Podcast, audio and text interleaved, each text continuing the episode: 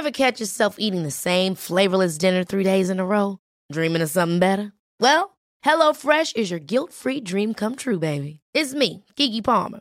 Let's wake up those taste buds with hot, juicy pecan-crusted chicken or garlic butter shrimp scampi.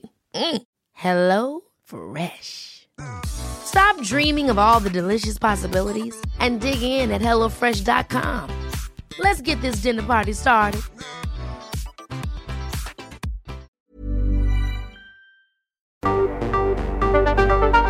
El Heraldo Radio presenta Cámara de Origen, un nuevo espacio para enterarnos del trabajo de las legisladoras y legisladores en los Congresos de México.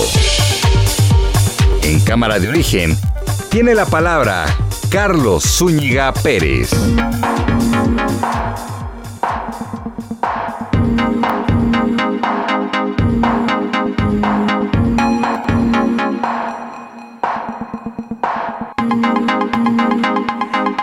Es 26 de julio, lunes 26 de julio de este año 2021. Gracias por acompañarnos en esta nueva semana, en esta nueva emisión de Cámara de Origen.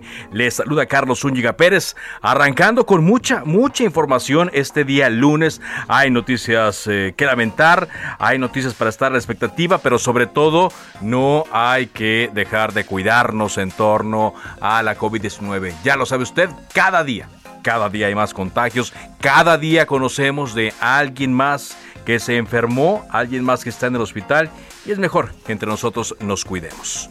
Vámonos eh, a ver cómo anda la información a esta hora.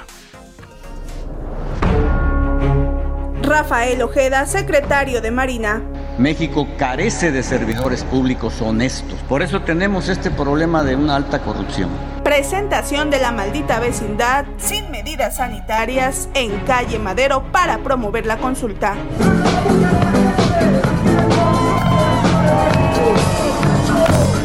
Va a iniciar el nuevo ciclo escolar a finales de agosto. Llueve, truene o relampaguee. No vamos este, a tomar ninguna decisión de cierre. Ya sabemos cuidarnos todos. Fue mucha la información que hemos recibido. Además, yo desde el principio he dicho de que somos mayores de edad. Ricardo Anaya. Con un presidente que ni el cubrebocas quiere usar.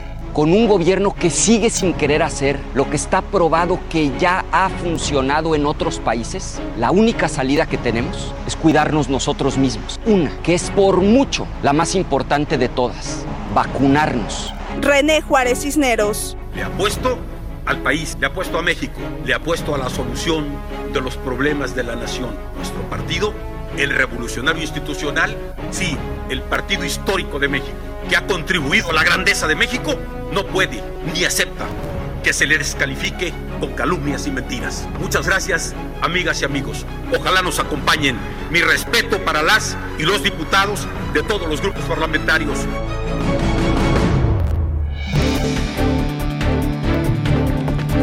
Y aquí más de la información este día lunes. La Junta de Coordinación Política del Senado de la República acordó la celebración de un periodo extraordinario de sesiones para ratificar el nombramiento de Roberto Salcedo como nuevo titular de la Secretaría de la Función Pública y también para aplazar la entrada en vigor de la reforma en materia de subcontratación o outsourcing como se le conoce. Es un primer paso. Vamos a ver qué sucede también con este asunto de eh, los desafueros que está pendiente. Todo indica que, bueno, eso será en el Congreso de la Unión. Ya sabe, en la eh, Cámara de Diputados se erige el juicio de procedencia para el tema del desafuero de tres personajes. De eso vamos a estar hablando hoy también aquí en Cámara de Origen.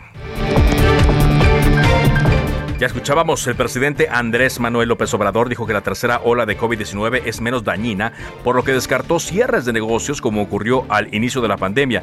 Dijo, ya sabemos cuidarnos y que no se debe exagerar con medidas autoritarias. Por cierto, el sábado, ya lo había dicho también el sábado, el presidente Andrés Manuel López Obrador, que llueve, truene, relampaguee el regreso a clase se va a dar a finales de agosto, el lunes 30 de agosto, dijo el presidente. Pese al aumento de los contagios y hospitalizaciones por COVID-19, hoy la jefa de gobierno Claudia Sheinbaum dijo que ya no es opción el cierre de actividades económicas. Presentó hoy el plan para la reactivación económica de la Ciudad de México con puntos interesantes, pero ojo, aunque lleguemos otra vez a estar en el semáforo eh, rojo en este semáforo epidemiológico ahora modificado. Recordemos, no va a haber cierres.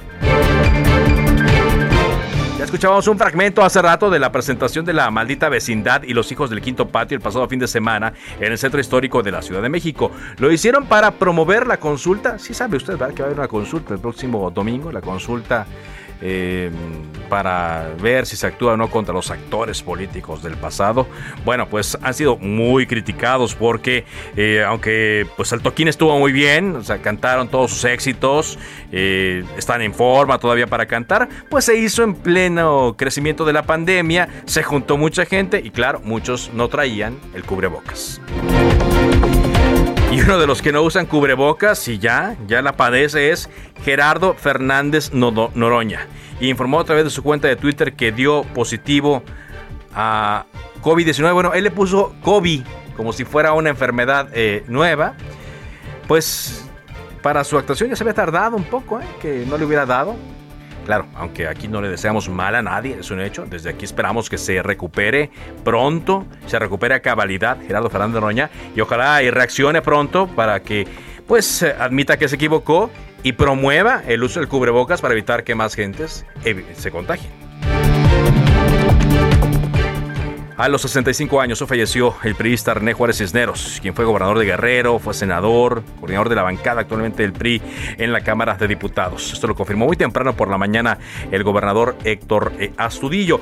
Hay muchas reacciones eh, sobre la muerte de René Juárez Cisneros, entre ellas la del expresidente Enrique Peña Nieto, quien lamentó esta muerte y lo calificó como un destacado político, como un servidor público que dedicó su vida al bienestar de Guerrero y de México.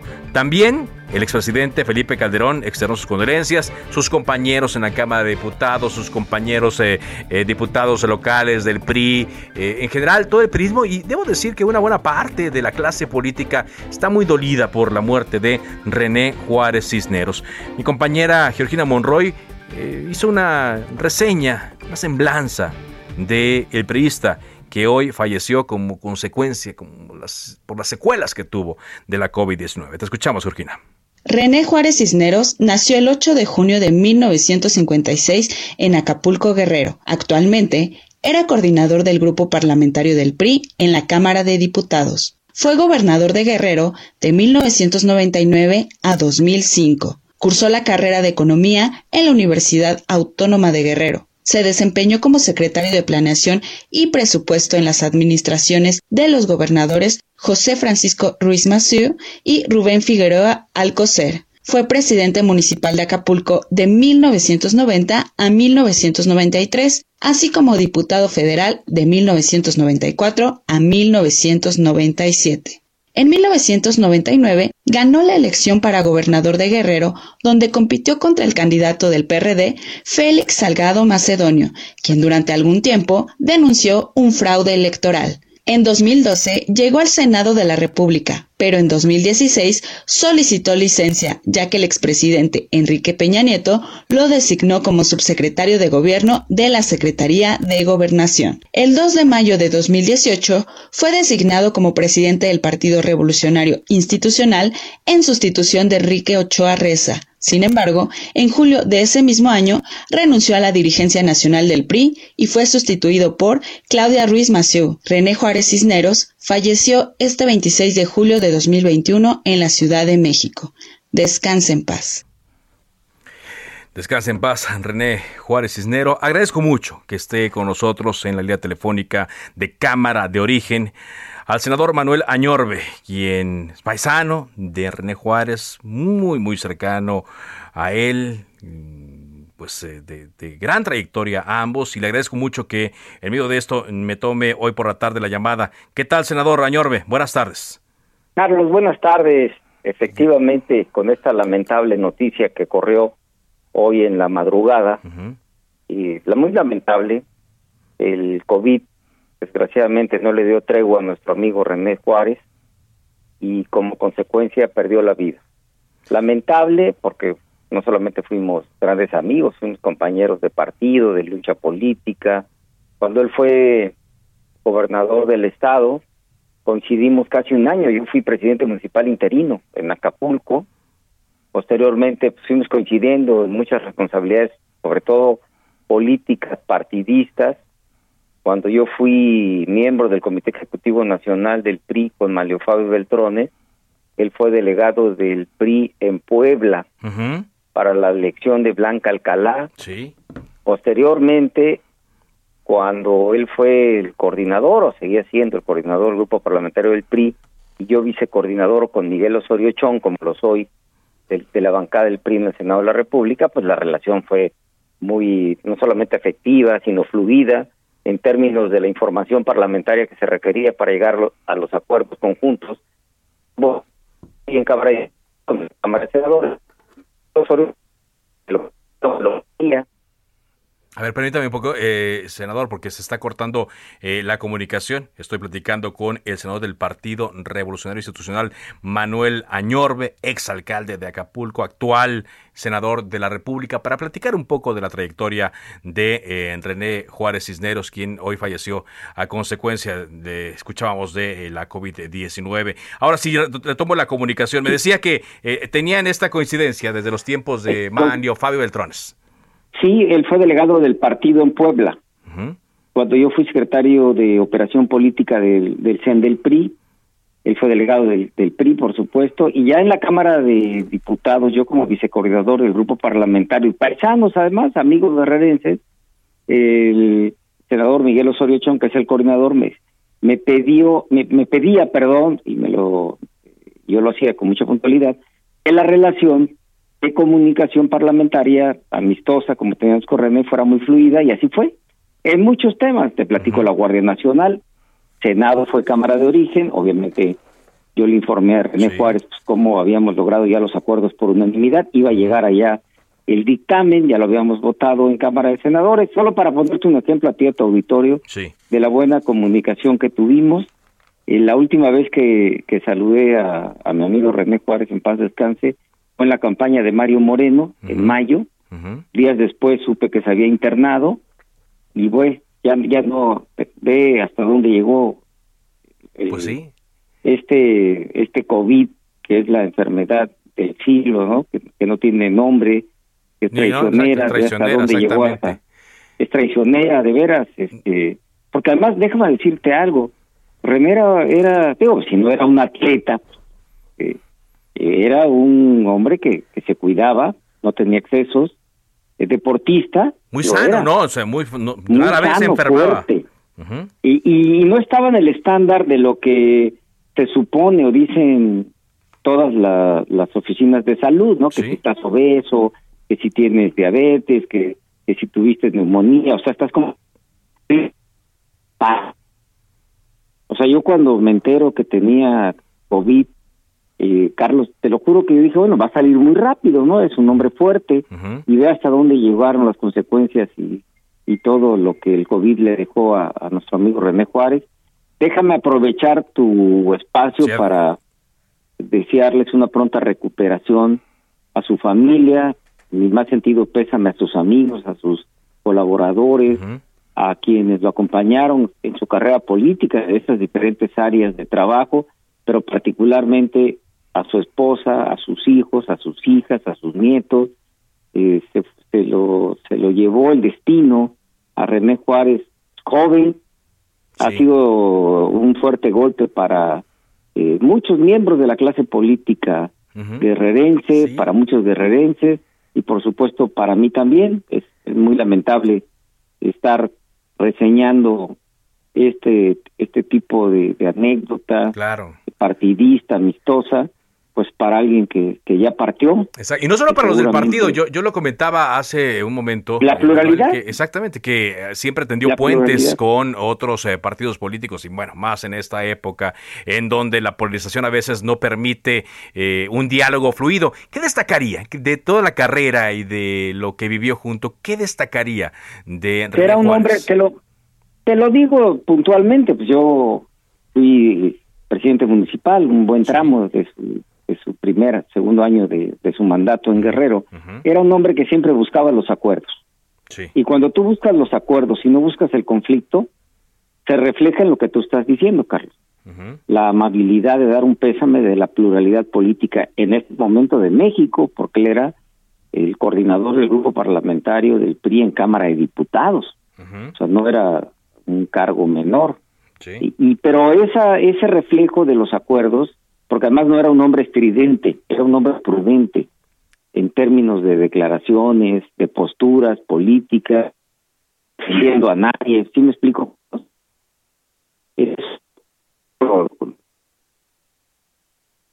Híjole, bueno, tenemos ahí este problema en la, en la comunicación con el eh, Senador Manuel Añorbe, eh, nos eh, están informando que mañana, mañana habrá un homenaje de cuerpo presente en la Cámara de Diputados ahí en San Lázaro.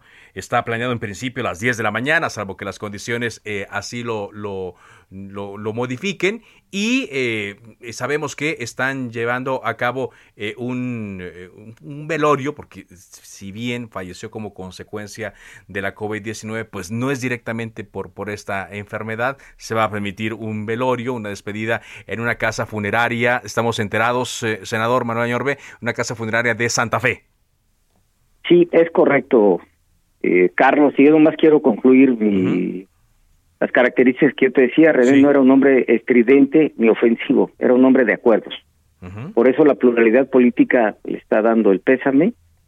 Eh, es más, en sus planteamientos podía ser objetivo, crítico, pero, pero nunca planteamientos que lastimara a alguien.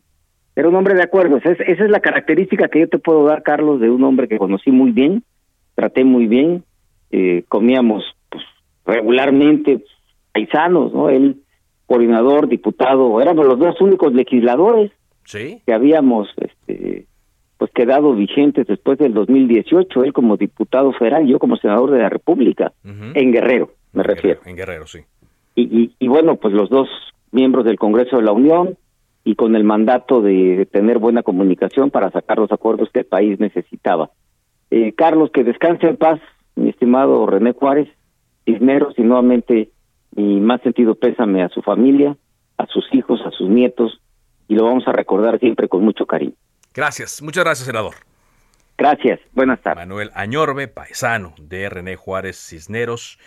Y por cierto, decíamos, esta, eh, esta simpatía, esta amistad que muchos tenían con él, más allá de las diferencias políticas, pues llega hasta el ámbito de la presidencia de la República. Hoy el presidente Andrés Manuel López Obrador dijo que eh, eh, expresaba sus condolencias, expreso mi pésame a los familiares y amigos de René Juárez Cisneros, exgobernador de Guerrero, diputado federal. Fuimos adversarios, pero no enemigos. Además, guardo, guardo mucha simpatía y respeto por quienes escalan desde abajo y de cuna humilde. También eh, decíamos, eh, la presidenta de la mesa directiva, Dulce María Sauri, lamentó este fallecimiento y por eso es que quizá eh, preparan este homenaje mañana a René Juárez en el pleno de la Cámara de Diputados a las 10 de la mañana. Son luego de esas eh, cosas, digo, lamentablemente tienen que pasar, ¿no? Que traen un poco de serenidad política, cuando menos por un momento, cuando menos por un momento, y es aquí donde los actores políticos pueden, deben, pero básicamente pueden y lo hacen, pues mostrar un poco de, de civilidad cuando alguien alguien así fallece. Bueno, cuando son las 4 de la tarde con 18 minutos, vámonos eh, a Baja California Sur, porque es una de las entidades que renovó su congreso, su congreso local. Nos eh, platica mi compañero Germán, Germán, Germán Medrano, cuál es el panorama político de este congreso allá en Baja California Sur. Adelante, Germán.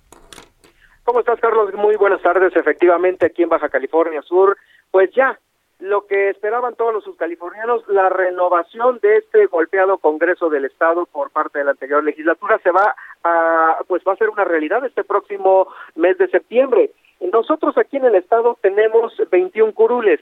De estas 21 curules, eh, te comento que 16 son eh, diputados, eh, pues ahora sí que electos por elección y van cinco de representación proporcional. Los 16 eh, electos tiene mayoría morena, es un congreso que en la próxima legislatura va a estar pues eh, liderado por esta fracción morena con 12 curules y cuatro curules de la alianza de la alianza Unidos Contigo que la representan los eh, partidos PRI, PAN y PRD.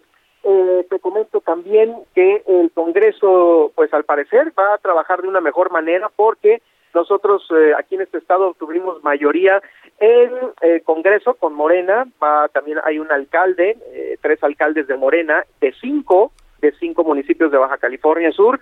Y también el gobernador del estado, Víctor Castro Cosío, eh, pues es también electo por el partido Morena. Y pues bueno, finalmente también la representación federal eh, también eh, pues lleva este mismo esta misma marca, lo cual pues bueno ha eh, dado como resultado que empiecen a generarse algunos comentarios positivos respecto a este próximo eh, periodo periodo de la vida política de Baja California Sur, porque las cosas deben de caminar de una mejor manera, sin trabas, sin, sin detalles que pudiesen este, poner eh, pues, algún algún freno a los proyectos que tiene el Estado, Carlos. Es correcto, y ojalá y esto se, se aprenda, queden lecciones de esto. Germán, Germán Medrano, gracias eh, desde Baja California, Baja California Sur con ese reporte. Muy buenas tardes. Muy buenas tardes. Y así vamos a ir hablando de otros congresos que se van a estar eh, formando, se van a estar conformando y la mayoría van a entrar eh, después de que inicie la nueva legislatura de la Cámara de Diputados, que es el 1 de septiembre. La mayoría son eh, de entre el 15 de septiembre y el 1 de octubre de este año. Bueno, cuando son las 4 de la tarde con 20 minutos, Ángel, Ángel Arellano, ¿qué tal? Bienvenido, muy buenas tardes. Gracias, Carlos. ¿Cómo andan las redes? ¿Cómo anda la web? Pues mira, vamos con el portal de elheraldodemexico.com.mx, ahora que escuchábamos a Germán allá en Baja California Ajá. Sur, pues una de las entidades que en las últimas semanas tuvo un repunte notable en los casos de coronavirus y el- la duda en prácticamente todo el país es qué va a pasar con el regreso a clases. El presidente se mantiene firme en su firme, sí. postura. Llueve, truene o relampaguee. relampaguee, va a regresar el- la actividad a las aulas, es lo que dice, falta ver qué opinan los padres. Falta ver qué ocurre en los estados, pero por lo pronto es una de las notas que más ha llamado la atención. El regreso a clases es un hecho hasta el momento. Son las palabras que ha dicho el presidente. 30 de agosto es la fecha que se plantea para el regreso a las aulas. Esto lo mencionó el fin de semana y hoy por la mañana también lo reiteró.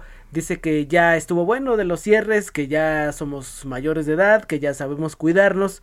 Así que son las Pues es que no, las cifras indican que no. E indican- indican que no y por eso estamos ya en esta tercera ola Y lo de que, lleno. lo que mencionabas, por ejemplo, este concierto de la maldita vecindad en calles del centro histórico en Madero.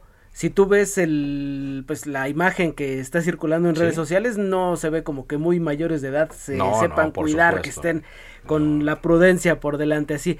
Eh, así que es una de las eh, notas que mayor ha llamado la atención. Y otra de lo que acabas de platicar con el senador Manuel Año- Añorbe, la muerte de René Juárez Cisneros, exgobernador de Guerrero, una voz que siempre iba por la conciliación, la verdad es que se destacaba por sus posturas conciliatorias, eh, inteligentes también, y pues creo que eso lo reconoce la mayor parte de la clase política sin importar si es o no del PRI. exacto. Oye, y en contraparte, mientras un legislador fallece como consecuencia de las secuelas de COVID-19, y es muy sentido, estoy viendo que la tendencia número uno en Twitter es Noroña. Gerardo Fernández Noroña, que se contagió, lo dio, lo dio a conocer hoy en su cuenta de Twitter, en donde pues muestra su prueba que se realizó en el IMSS y dice que se contagió de COVID. De Así COVID, lo exactamente. dice, eso. ¿eh? Oye, pero estoy viendo que la tendencia número tres es pobre COVID, ¿no? Porque Dicen dice, que a ver si sale bien librado. de- le mandamos un fuerte abrazo al COVID-19 por estar en el cuerpo de Noroña. ¿Qué Aquí tal, dicen eh? a otros. Híjole, ya hay una cantidad de memes, ya hay una cantidad de chistes que se dan. Sobre todo porque Gerardo Fernández Noroña, bueno, así, ¿te, te acuerdas que salió en una foto sin... sin- en toalla nada más Ah, y decían sí. que bueno se enfermó por no cuidarse otros que porque no no usó el cubrebocas no y bueno Eh, tantas mire, cosas que usted busque una, una sesión de eh, cuando estaba precisamente justificando eh, su proceder eh, con la diputada Adriana Dávila en el Instituto Nacional Electoral Sí. e hizo que todos se salieran de la sala porque se resistía a colocarse el cubrebocas. Increíble. Dijo que eh, el virus de la libertad este, tenía, estaba, ten- le tenían miedo al virus de la libertad. Hay, una frase que dice aquí, ¿qué les preocupa? Si se mueren por COVID-19, se lo pongo yo entre paréntesis, van a ver a su Dios, dijo alguna vez también. Pues ahí está, Gerardo Fernández Doroña, la verdad, ojalá la pase bien, ojalá la libre, porque muchas personas, lo acabamos de decir con René Juárez Cisneros, no la libran y pues Gerardo Fernández Noroña, tendencia por esa postura ante la, la enfermedad COVID-19. Bueno.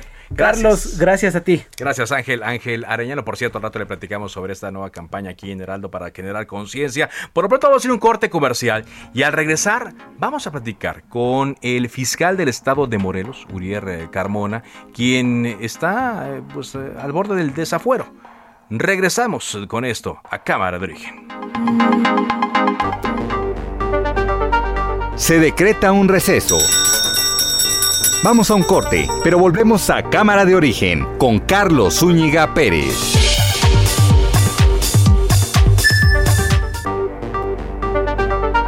Se reanuda la sesión. Volvemos a Cámara de Origen con Carlos Zúñiga Pérez.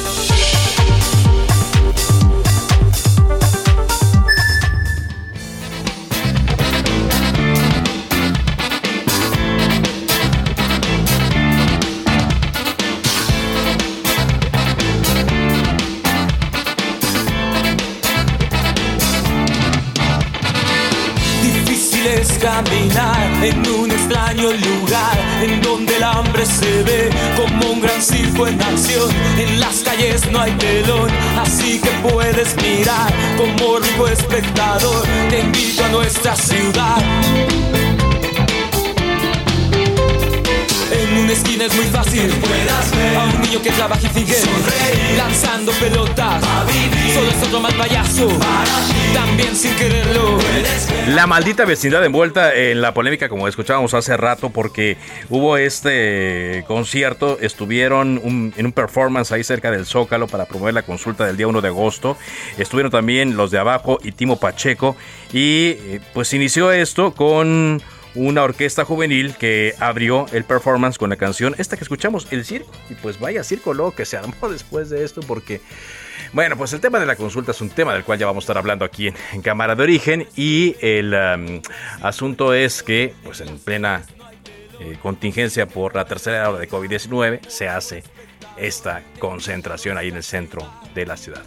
Pero la maldita es, la maldita y su música es buenísima, independientemente de para lo que la utilicen y vale la pena escuchar. Solo es otro mal payaso, también sin quererlo, a un flaco extraño que ya hemos escuchado a lo largo del día, lo vimos hoy en la edición impresa de elheraldodemexico.com y en la web.com.mx de Heraldo Media Group. Aquí, preocupados por la tercera ola de COVID-19, en Heraldo Media Group no bajamos la guardia. Hoy, lunes 26 de julio, inició esta campaña que usted va a estar escuchando. Seguimos en pandemia no te confíes, para crear conciencia en torno a la necesidad de aprender a coexistir de forma responsable con este virus, este virus de eh, la COVID-19 que pues eh, vemos no nos deja y se está llevando a gente sin importar estrato social, condición política, preferencia política, nada, nada. Y hay que continuar con el uso del cubrebocas, mantener la sana distancia y lavar las manos y usar el gel antibacterial. Como parte de esta iniciativa, a lo largo de nuestra programación aquí en Heraldo Radio y en general en Heraldo Media Group, vamos a proporcionarle información útil, información necesaria, sin afán de alarmar y de estar tampoco machacando, simplemente información útil para juntos hacer frente a esta pandemia. Seguimos en pandemia, no te confíes.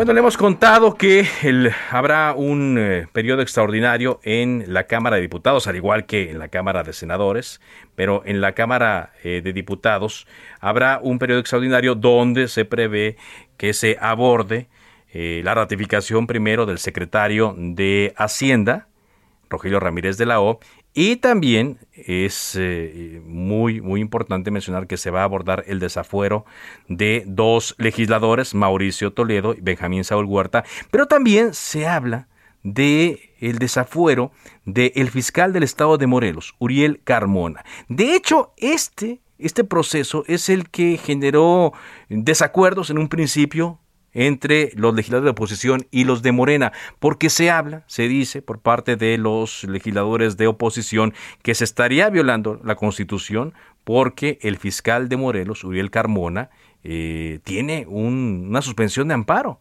para evitar eh, e, este tipo de, acciones. Pero para conocer de dónde salió todo esto, por qué se encuentra en esta situación, agradezco mucho que el fiscal general del Estado de Morelos, Uriel Carmona Gándara, esté en la línea de Cámara de Origen. ¿Qué tal, fiscal? Buenas tardes. Hola, Zúñiga, muchas gracias por el espacio a tus órdenes, como siempre. Gracias, eh, eh, fiscal, por estar con nosotros. ¿Cómo se llegó a esta situación, fiscal? ¿Por qué llega hasta la Cámara de Diputados una solicitud de desafuero en su contra?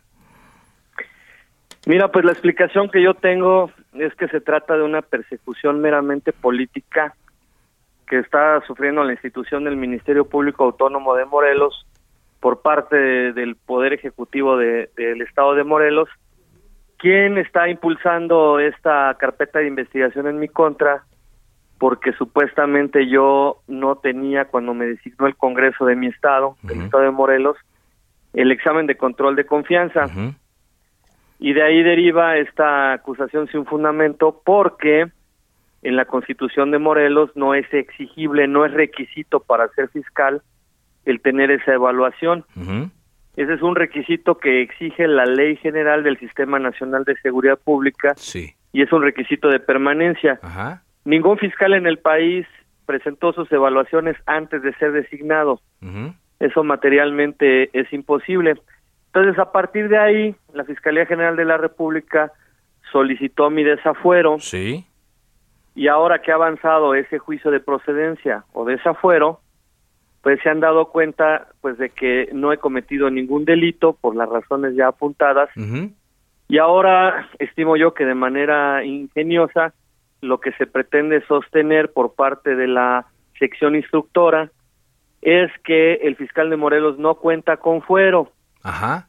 Pero dime una cosa, fiscal, dice usted, no estaba dentro de los requisitos que se presentaron los exámenes de control de confianza, pero usted nunca presentó un, examen de control de confianza? Por supuesto que sí. sí lo Una vez que fui designado, solicité presentar mis exámenes, los presenté, los acredité. Los pasó, por así decirlo, los pasó los exámenes de control de confianza. Claro que sí. todos los fiscales del país estamos en la misma situación. Sí. Cuando a uno lo designan, pues uno no sabe que va a ser el el designado porque es un tema de una terna que mandan los ejecutivos de los estados a los congresos locales y pues tú no sabes si vas a ser el triunfador de una votación en un en un congreso de un estado. Sí. Una vez que eres el designado por mayoría calificada o mayoría simple según la Constitución estatal de qué se trate, entonces ya siendo fiscal presentas tus evaluaciones y cumples con ese requisito de permanencia. Esto fue, usted fue designado en, en 2018, en febrero de 2018. Sí, yo fui designado por mayoría calificada de mi Congreso, de mi Estado, en febrero de 2018. Por nueve años. Por nueve años. Entonces son designaciones transeccionales, trascienden el, el periodo del gobernador. Exacto, y dice pues, usted que fue por, por mayoría calificada, es decir, la mayoría de los eh, partidos políticos votaron a favor de que usted fuera el fiscal. Así es, es una es una elección democrática de manera indirecta, porque los representantes del pueblo de Morelos votaron por mí para ser el fiscal 22 de 30 diputados. Entonces, pues es una es un acto de soberanía acá en el estado de Morelos me designó un poder soberano como es el Congreso del estado de Morelos. Y ahora en la sección instructora de la Cámara de Diputados se argumenta que en realidad no cuento con fuero constitucional. Yo al ver esa situación promoví un juicio de amparo en donde obtuve una medida de suspensión definitiva y en esta suspensión definitiva lo primero que se establece es que sí cuento con fuero constitucional de acuerdo con el párrafo quinto del artículo 111 de la Carta Magna, lo cual implica que no me pueden eh, resolver en definitiva, no me pueden quitar o desconocer el fuero sí sin que antes termine, concluya ese juicio de amparo. Ajá. ¿Qué cuánto tardaría esto, fiscal? Pues mira, el procedimiento de un juicio de amparo suele tardarse un año, un año y medio contando sus instancias. porque pues normalmente hay dos partes, el quejoso y la autoridad responsable. Sí. Y cuando al final en una sentencia alguna de las partes no está conforme con el resultado, tiene acceso a los medios de impugnación, en este caso el recurso de revisión ante un tribunal colegiado y, o ante la Suprema Corte de Justicia cuando se trata de la interpretación directa de un precepto constitucional.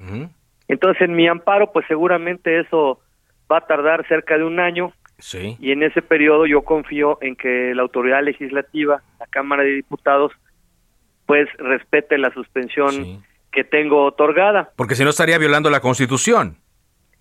Estarían violando la ley de amparo, estarían violando una orden de un juez federal que es el competente para interpretar y aplicar la Constitución. Y eso incluso puede ser delito. Sí. La violación a una suspensión de amparo pues implica cometer un delito. Entonces, yo estoy esperando que la Cámara actúe correctamente y bueno, no se resuelva el tema del fiscal de Morelos hasta en tanto culmine con una sentencia de amparo el juicio donde tengo otorgada esta suspensión. Sí. Ahora, fiscal, es. estoy platicando con Uriel Carmona Gándara, fiscal general del Estado de Morelos. Si la ley y, y esta interpretación de la ley es muy clara, digo, y la verdad es que los diputados no deben interpretar nada porque no son jueces, eh, si esta está muy claro, ¿qué hay detrás entonces? ¿Por qué quieren quitarlo a usted del cargo de fiscal del Estado de Morelos? Pues mira, el Ministerio Público en Morelos es autónomo como en la mayoría de los estados. Eso significa que el fiscal del estado ya no es subordinado del gobernador del estado. Los fiscales autónomos ya no obedecemos al gobernador, ni al Congreso, ni al Poder Judicial. Somos responsables de nuestras propias determinaciones. Es por eso que las fiscalías antes se utilizaban pues para proteger intereses políticos, de grupo, económicos. Y lo que garantiza la autonomía es que el Ministerio Público ya no se preste a ningún a ningún destino desleal. Ya no somos este herramienta de persecuciones eh, políticas disfrazadas de temas penales. Y eso pues a la gente que está en el poder pues suele incomodarle. Entonces, es, esa es la explicación de fondo de por qué, no nada más en mi caso, sino debe haber otros fiscales en la República que eventualmente, seguramente van a ser perseguidos, pues por temas de índole política. O sea, porque eh, quieren invadir su autonomía, pues. Los, Sí, los- por los supuesto, ejecutivos estatales. Bueno, ya vemos, el presidente incluso está hablando de el fiscal Carlos Amarripa de Guanajuato, que ya no debe estar allí, pues imagínese la, la, la presión. Eh, también eh, se manejó que una, una investigación por parte de la Unidad de Inteligencia Financiera en su contra. ¿Ocurrió efectivamente, fiscal? Sí, eh, la Fiscalía General de la República le solicitó a la Unidad de la Inteligencia Financiera que me investigara para ver si yo estaba realizando algún manejo de lavado de dinero o alguna conducta ilícita. Y la Unidad de Inteligencia Financiera me investigó y en una semana resolvió que yo no tenía ningún problema, que no era sujeto de investigación. Ah. Me dieron un oficio en el que consta que yo no estoy investigado por blanqueo de capitales y estoy completamente con una situación sana eh, en mis finanzas personales.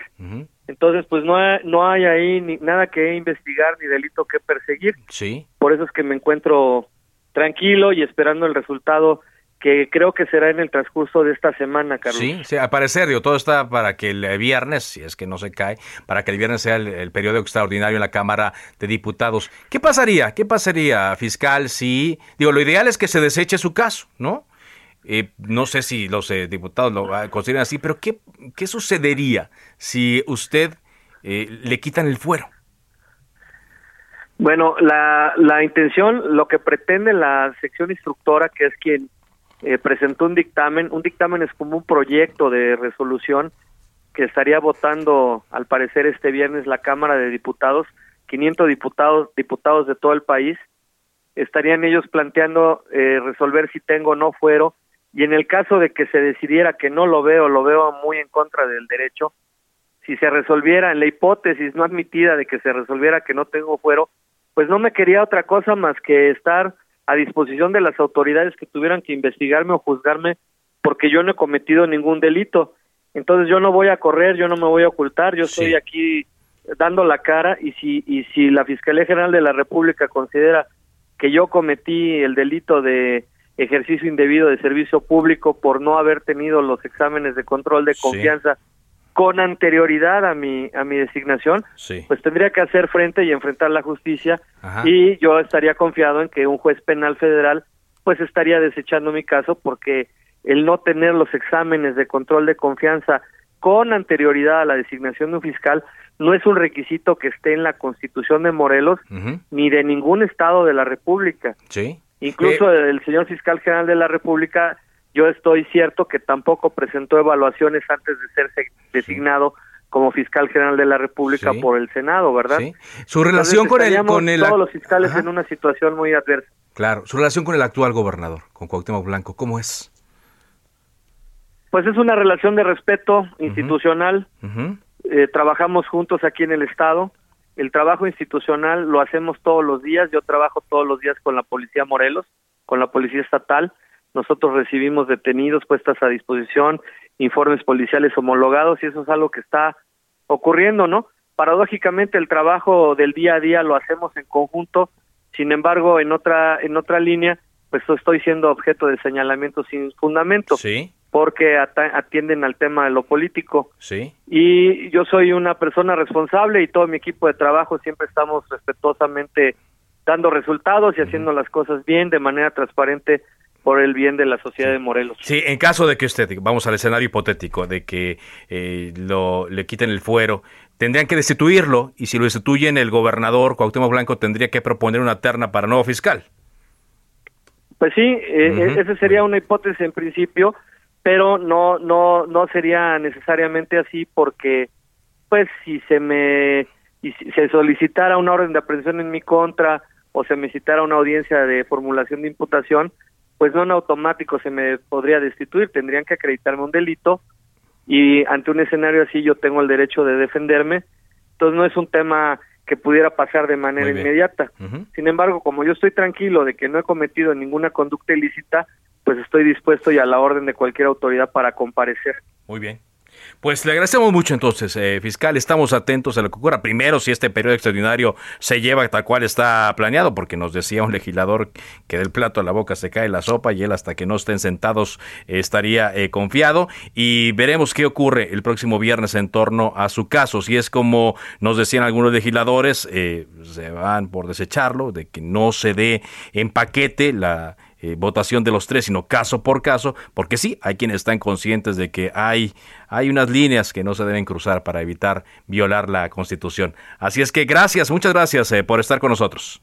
Al contrario, Carlos, saludos a tu auditorio, buenas tardes. Buenas tardes, es el fiscal general del Estado de Morelos, Uriel Carmona Gándara. Le decía, es el proceso del que se va a discutir, pero principalmente hay de otros dos, Mauricio Toledo, diputado federal por el Partido de Trabajo, y Benjamín Saúl Huerta, quien es eh, diputado eh, de Morena, acusado de abuso sexual en contra de menores. Cuando son las 4 de la tarde con 47 minutos, donde ya está confirmado un periodo extraordinario de sesiones, es en la Cámara de Senadores. Misael Zavala, te escuchamos. Adelante, Misael.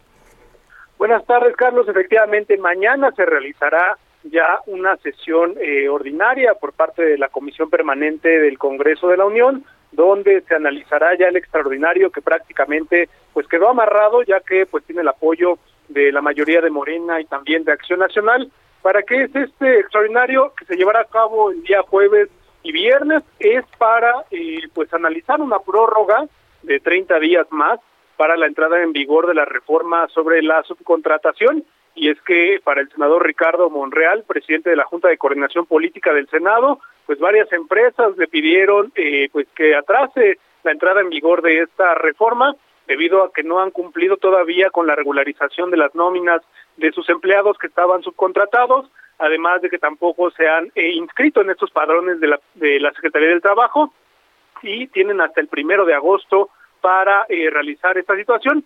Eh, para algunos empresarios, pues no les dará tiempo esta, este, este tema de ponerse a, al corriente sobre el llamado outsourcing y pues les pidieron a los senadores eh, y diputados federales, porque también los diputados federales tendrían que avalar esta situación, eh, pues un mes más, 30 días, y que esta reforma entre en vigor hasta el primero de septiembre con todas las medidas que se conocen como multas de hasta 4.4 millones de pesos para los que no eh, y cumplan con esta situación. Y bueno también se aprovechará en este periodo extraordinario pues también eh, avalar esta situación de eh, pues el desafuero de como bien acabas de entrevistar al fiscal de Morelos Uriel Carmona Gándara y también de los diputados federales Saúl Huerta y Mauricio Toledo. Carlos todo está listo para que el día de mañana pues sesionen de manera presencial los diputados y los senadores en la comisión permanente para avalar este periodo extraordinario en ambas cámaras del Congreso. Para avalarlos, o sea, se tenía que ponerse primero de acuerdo antes de que se cite a cada cámara, ya a cada cual con sus asuntos, Misael. Efectivamente, se tiene que hacer un dictamen por cada tema, un dictamen para el tema de la subcontratación y también eh, pues se ha pedido eh, por parte del presidente de la Comisión Permanente del Congreso que también se haga un dictamen por cada tema, tanto eh, del desaforo del fiscal, un otro otro dictamen para mm. los diputados federales, cada uno por separado, como tú también bien lo comentabas, y se analicen cada uno de los casos en estos periodos extraordinarios. Bien, gracias, muchas gracias, Misael.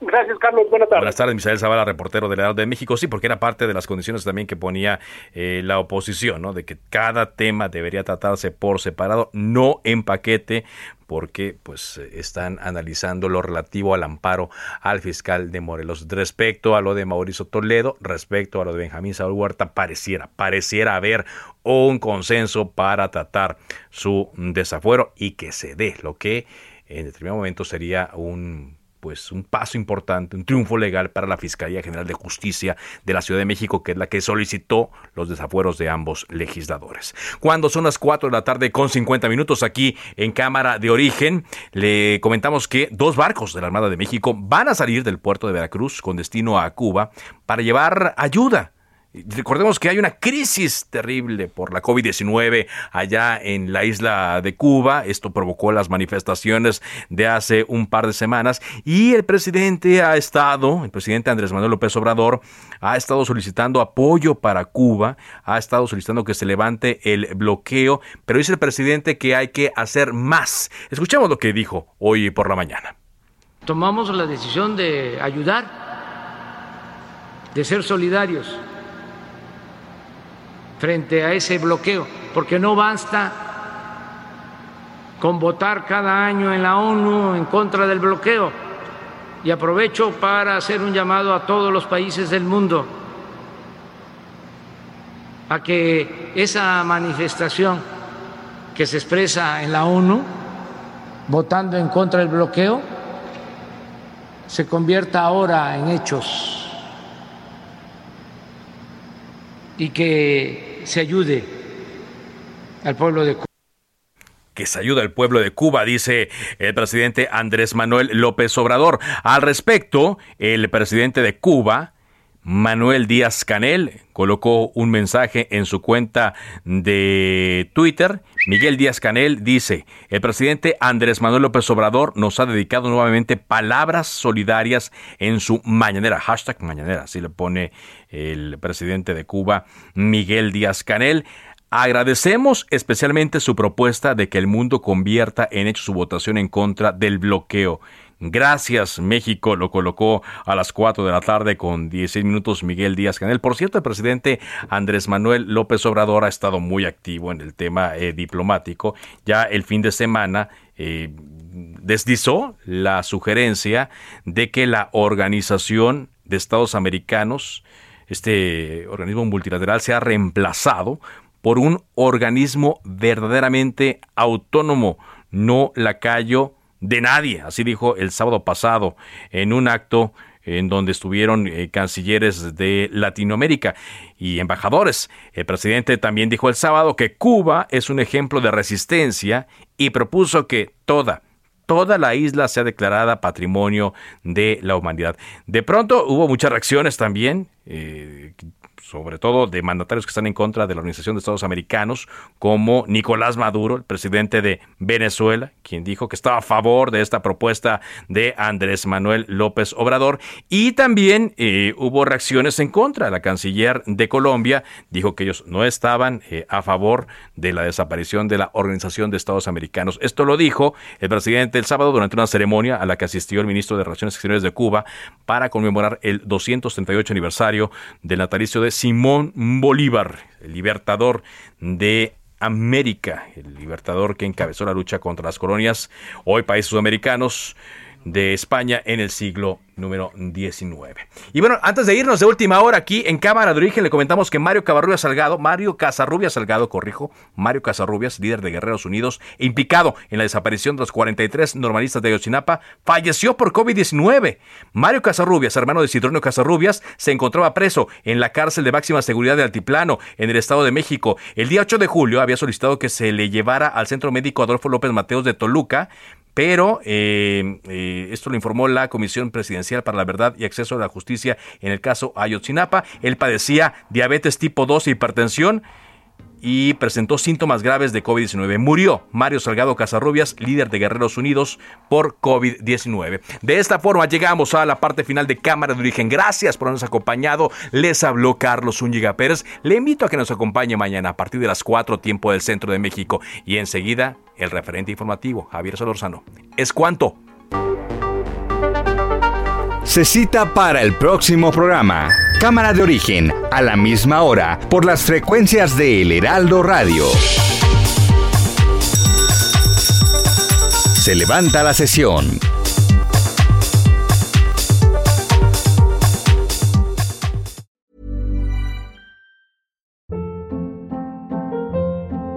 Hold up. What was that? Boring. No flavor. That was as bad as those leftovers you ate all week. Kiki Palmer here, and it's time to say hello to something fresh and guilt-free. Hello Fresh. Jazz up dinner with pecan-crusted chicken or garlic butter shrimp scampi. Now that's music to my mouth. Hello Fresh. Let's get this dinner party started. Discover all the delicious possibilities at hellofresh.com.